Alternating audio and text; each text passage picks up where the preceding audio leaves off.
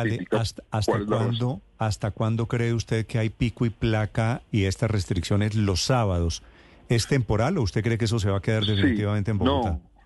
No, no Néstor, pues yo le confieso que mi, esperanza, pero no, no debería decirlo de pronto en sus micrófonos, es poder levantar esa medida esta semana.